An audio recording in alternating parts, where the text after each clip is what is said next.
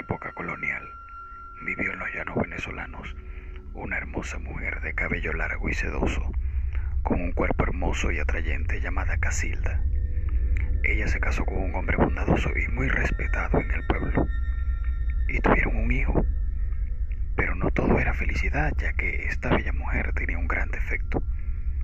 Celaba demasiado a su esposo. En el pueblo había un hombre mentiroso y mujeriego que pretendía Casilda a pesar de estar casada.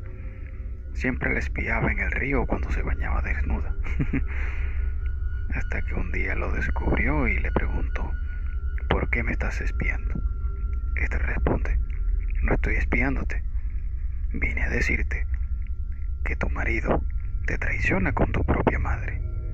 En ese momento recordó que en la madrugada su esposo mencionaba el nombre de su suegra mientras dormía.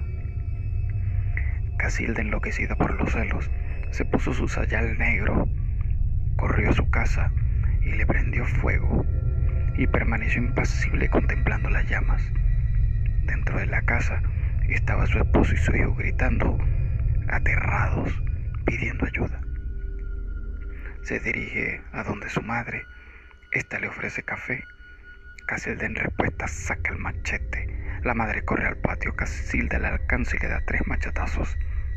Agonizando la madre, le pregunta, ¿por qué lo haces? Casilda responde, tú eres la amante de mi esposo. Su madre contesta, estás equivocada, una madre sagrada.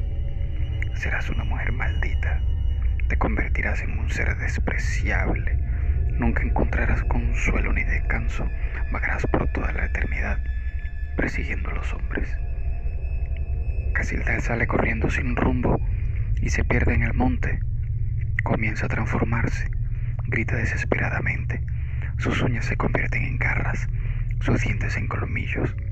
Por la boca sale fuego y los ojos son como dos pelotas de sangre. Ella tiene la habilidad de desdoblarse. Los hombres que la ven se enamoran al instante y ella dichosa acepta las proposiciones y luego los conduce a la muerte. Solo algunos viven para contarlo.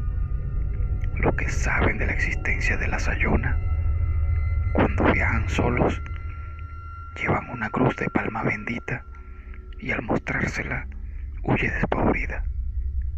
En la actualidad, se dice que la Sayona es la esposa